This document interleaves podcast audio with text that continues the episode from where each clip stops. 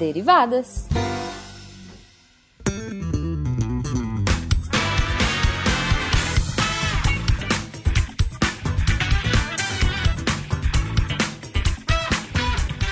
Sejam bem-vindos, deviantes e derivados, a mais uma leitura de e-mails e comentário do SciCast com as derivadas. Eu sou a Thaís. A imunoglobulinazinha do SciCast. Eu consegui falar direito, toda vez eu me enrolo pra dizer primeira. isso. Foi de primeira esse, gente. E eu sou a Cris. A eterna primeira de seu nome. Muito obrigada. Gente, vale lembrar a vocês que só é possível a gente estar aqui. Lindos recadinhos por causa do patronato, tanto no Patreon quanto no Padrim e agora no PicPay. E agora não, vou parar de dizer agora, porque faz muito tempo que é no PicPay. Se você não tá no PicPay, é culpa sua. Culpa sua, baixa o PicPay. Lembrando, gente, se vocês quiserem falar com qualquer um da nossa equipe, é só mandar e-mail no contato arroba scicast.com.br e também pode comentar a valer nos posts de cada episódio do SciCast, do Contrafactual, do Spin de Notícias, do nosso próprio Derivados e por aí vai. Lembrando que, se você não quiser que seu e-mail seja lido no Derivados, às vezes acontece, às vezes é um comunicado mais pessoal, você só quer tirar uma dúvida, avisa, porque ele. A gente joga os e-mails pra cima. Se ele cair em cima da mesa, cara, a gente vai ler. Exatamente. Se você não quiser, quiser confidencialidade com a sua conversa com o membro da equipe, é só avisar que a gente não lê aqui. E só lembra, gente, de colocar o nome e de onde você é, tá? É, senão a gente vai ter que começar a inventar aqui os lugares. A gente tá, a doutrinação tá indo bem. Tá sim. Vamos lá, Thaís. Joga os e-mails. Nosso primeiro e-mail é da Júlia Valente e o assunto é sobre audição no episódio Gênesis 269. Bom dia, meu nome é Júlia e eu sou fonoaudióloga, especialista em audiologia, avaliação e reabilitação da audição e do equilíbrio. Olha o nível da carteirada que a gente tomou. Foi, foi na cara. Pá! Uma carimbada Foi, na uma testa. carteirada linda. Ela continua assim: adoro o podcast e não, não perco nenhum. Venho por meio deste e-mail fazer apenas algumas considerações sobre a audição em humanos falado no podcast. O primeiro ponto é que podemos sim ouvir por vibração. O som não é nada mais que a vibração de partículas do ar. Essa vibração transformada em impulso nervoso na cóclea no ouvido interno. Dentro da cóclea temos células ciliadas e endolinfa. A orelha externa capta o som, encaminha essa vibração sonora para a orelha média, que através do sistema tímpano-ossicular faz a endolinfa dentro da orelha interna se mover, defletindo as células ciliadas, fazendo com que o impulso nervoso aconteça. Por isso, ao vibrarmos o crânio, essa vibração faz com que a endolinfa da cóclea se mova, defletindo as células ciliadas e então gerando impulso nervoso nos fazendo ouvir. A cóclea está bem próxima ao osso temporal, recebendo assim sua vibração. Essa audição se chama, entre aspas, audição por via óssea e é testada na audiometria em todas as pessoas que possuem perda auditiva para determinação de qual tipo é essa perda. E também, por causa da audição por via óssea, que temos a impressão de que nossa voz para nós mesmos é tão diferente de quando nos ouvimos em uma gravação. Isso acontece o tempo todo com a gente, viu? O tempo todo com a gente. É. Quando a gente se ouve aqui é muito estranho. É bem complicado quando você começa a gravar podcast, porque os primeiros ficam. Você nem quer Você ouvir nem quer primeiros, depois você passa a ouvir, mas os primeiros você nem ouve. Aí ela continua. Quando ouvimos a gravação, só estamos escutando pela via auditiva comum. Já quando falamos, além da audição por via auditiva comum, há sim uma vibração do crânio durante a fonação, fazendo que haja também a audição por via óssea. Apenas uma cur- curiosidade sobre a, sobre a cóclea. Ela é do tamanho de uma ervilha e é um único órgão que já nasce totalmente desenvolvido em nosso corpo. Além disso, ela possui tonopia e, a ca- e cada frequência estimulará as células ciliadas de uma determinada região. Por isso diferenciamos o som. A intensidade do som é percebida através da intensidade de deflexão das células. Uau, bela carteirada. Né? Maravilhoso esse livro, maravilhoso. Ela continua. O segundo ponto é sobre o fato de, à noite, com mais silêncio, ouvirmos sons mais altos. No dia a dia, temos muito barulho de fundo, carros, conversas paralelas, televisão, etc., que fazer um mascaramento, que fazem um mascaramento do que queremos ouvir. Como já temos esse som de fundo, a nossa relação sinal, o que queremos ouvir, por exemplo, a cadeira, pelo ruído, barulhos ambientais do dia a dia, por exemplo, a televisão, é menor, por isso temos a sensação de ouvir mais baixo. Exemplo, cadeira com barulho de arrastar em 20 decibéis e televisão em 10 decibéis, temos a relação sinal-ruído de 10 decibéis e a nossa sensação de audição do barulho da cadeira de 10 decibéis mesmo. À noite, Quando estamos com os barulhos de fundo bem mais baixos, essa relação aumenta e a nossa sensação de audição é maior. No mesmo exemplo, ao arrastarmos a cadeira à noite, ela fará 20 decibéis de barulho, porém no fundo teremos dois, apenas 2 decibéis de barulho ambiental, dando então 18 de relação sinal-ruído, nos dando a sensação de que o barulho da cadeira é mais alto. Essa é a explicação do porquê quando você não quer fazer barulho, você faz mais do que deveria. Você faz mais Por causa do silêncio do ambiente. Você vai abrir a porta, você tenta abrir a porta devagar, parece que o dia inteiro ela abria normal. Aí você vai abrir a porta devagar à noite, vai. Pronto, já era. Mas, Júlia, agora eu tenho uma pergunta. Por que, que a gente, quando vai fazer baliza no carro, ou vai querer ver, procurar onde que a gente tem que virar, o caminho, por que, que a gente abaixa o som? Isso eu, eu que não, não, não tenho esse, essa multitask suficiente para ouvir música e fazer a baliza ao mesmo tempo. Manda um e-mail de volta respondendo, por favor, se você ouvir. Espero que ela não responda, que é pra ouvir o pi, pi, pi, pi. Não, não, meu carro não tem isso. No sensor.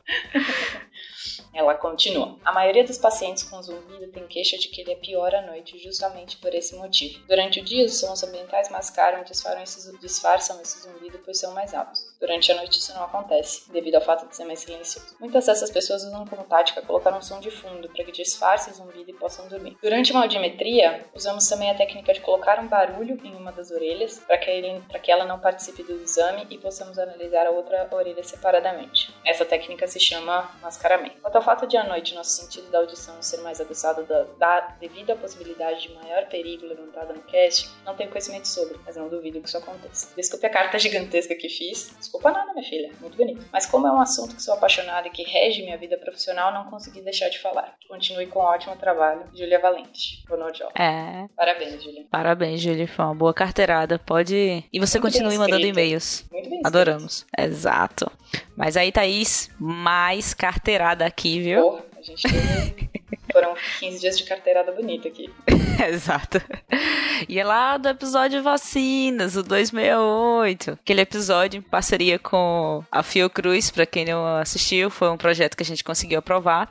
Lembrando que a Fiocruz, ela não veio assim, ah, falem de vacinas. Eles queriam apoiar a divulgação científica e aí a gente que escolheu basicamente os temas. Exatamente. Só esse disclaimer para não dizer que é, é- é- tudo que foi dito no cast é opinião nossa, sabe? Então toda a pauta foi criada pela gente, então é a gente que acredita naquilo, a gente apoia tudo que foi dito no cast. Exato. O edital era para apoiar a divulgação científica. Eles queriam que aproximar os pesquisadores do público, permitir que os pesquisadores tivessem essa experiência e a gente acha, quando, eu- quando vimos essa oportunidade, na hora vimos, ó, encaixa com o SciCast e conseguimos essa aprovação e tá tendo bastante sucesso, adoramos gravar o cast de vacinas. Sim, foi lindo e aguarde e confie que vai ter mais dessa parceria muito bonita que a gente conseguiu. Exato. Mas aí a carteirada, Thaís, foi da Débora Cantor, que descobrimos que é fã aqui do SciCast. É, ela Escuta tá bastante. Com Maia. Exato. E ela botou aqui, ó. Só esclarecendo. A primeira vacina que a criança recebe ao nascer é a de hepatite B. A de hepatite A é após os 15 meses. Mais uma vez, parabéns, grupo fantástico de gente séria falando de um assunto sério de maneira didática e acessível. Abraços, Débora Cantor. Obrigada, Obrigada, Débora. Débora. Desculpa a obrigada. topada. Obrigada pela carteirada, sabe por quê? Porque depois disso, o Maia, ele mesmo, foi ver no site do, do Ministério da Saúde, do programa de imunização, e a gente viu que tem um erro lá. Ele escreveu uma errata pra gente, e eu vou ler aqui, porque ele tá explicando por que, que a gente errou, tá? Então ele mandou um recadinho pra gente, eu vou ler. Ele fala assim, Olá, caríssimas derivadas. Maia, o Maia, só um adendo aqui, ele fala todo mundo com olar. Eu dou Adoro. risada na primeira mensagem dele, que é o olar.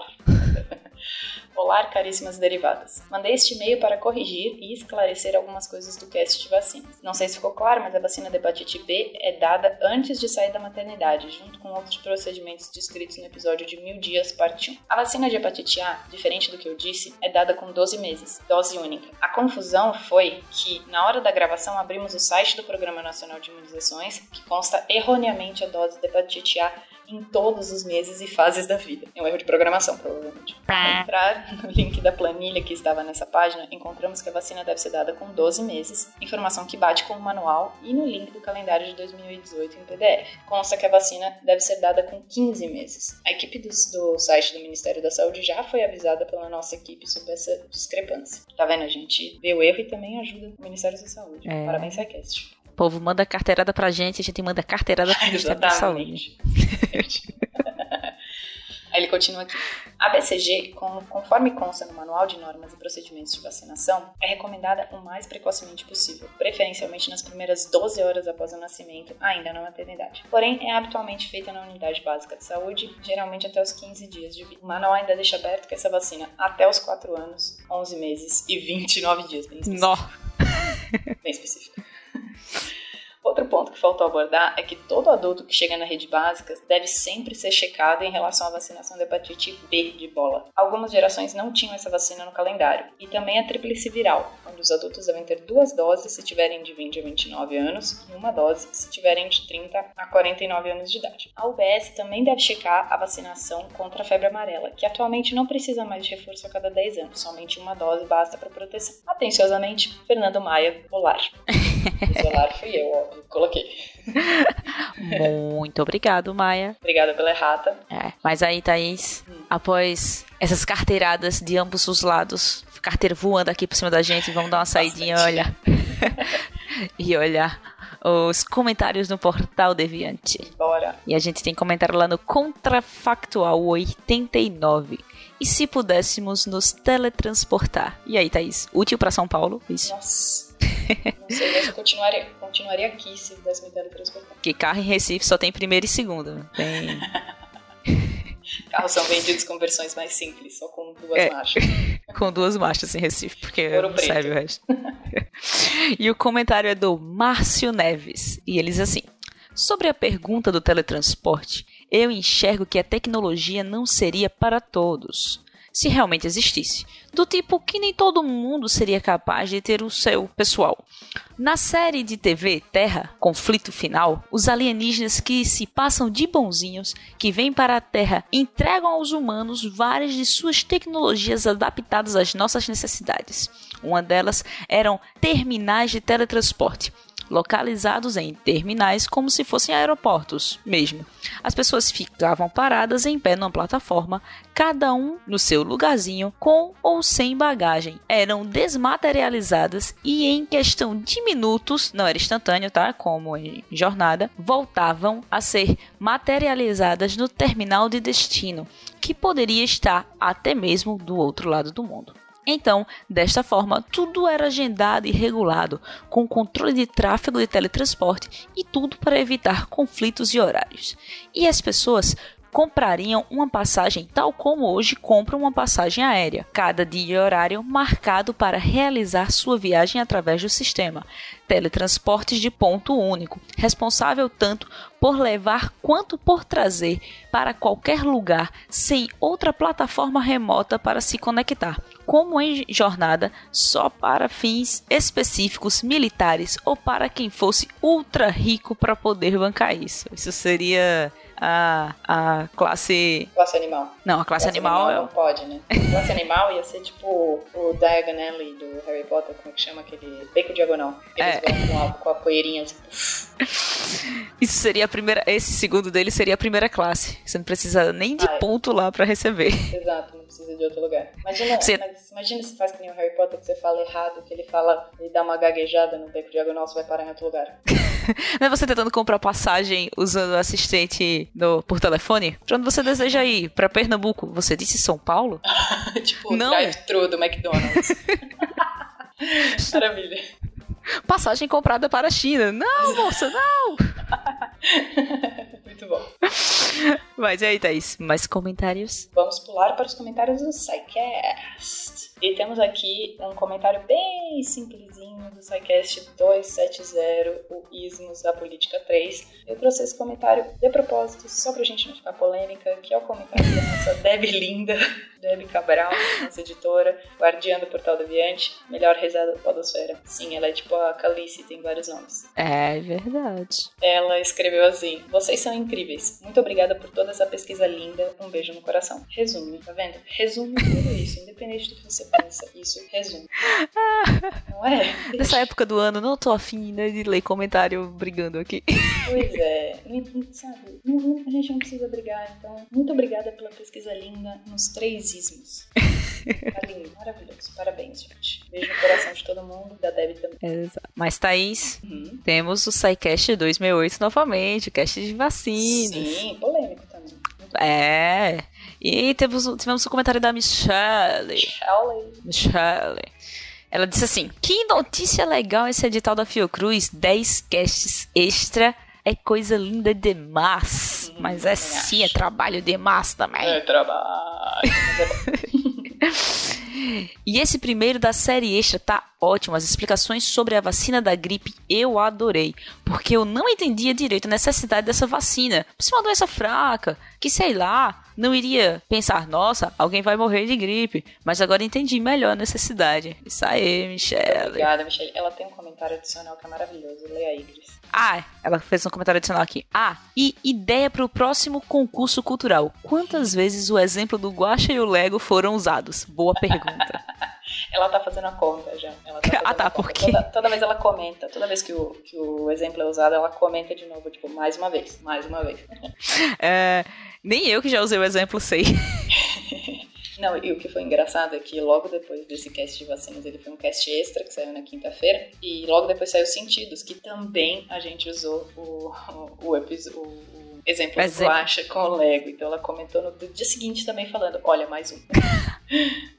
Michelle, a dedicação em pessoa. Espero que a próximo concurso cultural, Michelle, seja uma viagem para algum lugar. É, na Porque você vai ser a primeira a responder. Na tarde pra ela, dedicando Doctor Who pra ela. É, exato. Que gosta tanto. Tem mais um comentário do cast de vacinas que é do Darley Santos e ele fala assim: Agora que eu já sei que o Deviante é um dos tentáculos dos Illuminati, sempre desconfiei. é verdade, tá? Shhh conta para ninguém. Devemos nos vacinar tanto pela nossa própria proteção quanto para ajudar a proteger a comunidade em que estamos inseridos. Engraçado como a vacina é cercada por medos irracionais. Pois é, Darley. Tem muita gente que pensa muita coisa, mas no fim das contas é tudo falta de informação e é o que a gente está tentando fazer aqui. Tentar informar dos, de tudo quanto é jeito que a gente puder para tirar esses medos irracionais e mitos. Darley, se você não percebeu, a gente só trocou o A pelo N no final da palavra, do deviante para Illuminati. Ha! Fica aí a dica. É Illuminati? Não sei. Vocês decidem. Exato.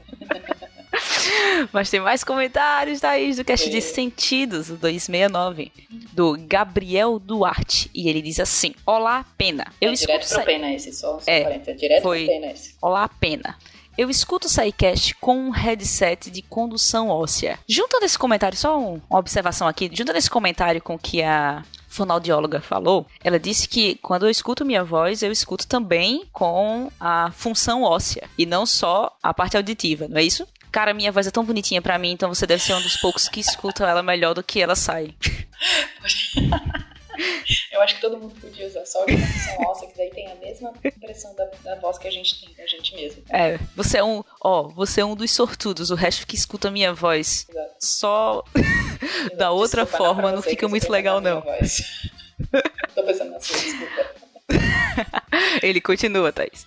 O que acho interessante desta tecnologia é que pessoas que têm o tímpano com alguma lesão conseguem escutar muito bem com esse tipo de headset. Ó. Oh. É Beethoven dos dias atuais. Oh. Mas aí o Pena, claro, respondeu, né? Ele disse assim, ó, que legal. Gostaria de testar um desses. Quem sabe me ajudar a ouvir o podcast pedalando. Não pode, Pena, não pode. Tem que prestar atenção na bicicleta. Cara, pedalando só penso, minha coxa, minha coxa tá doendo, minha coxa. Eu penso, eu vou morrer, o carro vai bater em mim, o carro vai bater em mim. É São Paulo, né? É. São Paulo. Mas aí, Thaís? E a gente tem um último comentário desse SciCast 2009 Sentidos, que é um comentário com piada pra ver pra comer. Adoramos. Adoramos também. Tão eu na vida. Seleciona para falar aqui no Derivadas e é do Giovanni Janowski. E ele fala assim: Esse podcast me mostrou que aquele ditado está errado, porque o celo, entre aspas, não é o limite. Pronto. Slow clap da Cris. Aquele meme dos carinhas batendo palma. É, tipo o Leonardo DiCaprio, sabe? Aquele, aquele gif do Leonardo DiCaprio batendo palma no logo de Wall Street. Bom, mas com esse comentário bem ocelo, não é o limite, a gente termina o cast de hoje. A gente tem que ir, né, Cris? Desse comentário sem sentido? Haha, olha só, olha só. De novo, Leonardo DiCaprio. Eu me supero, eu me supero, eu me supero. A gente tem que ir, né, Cris? A gente tem que se preparar pra semana que vem. Semana que vem? E a gente passa semana que vem? Que a gente faz toda quinzena da nossa vida desde que a gente tem, desde que a gente entrou no SciCast. Tentar dominar o SciCast.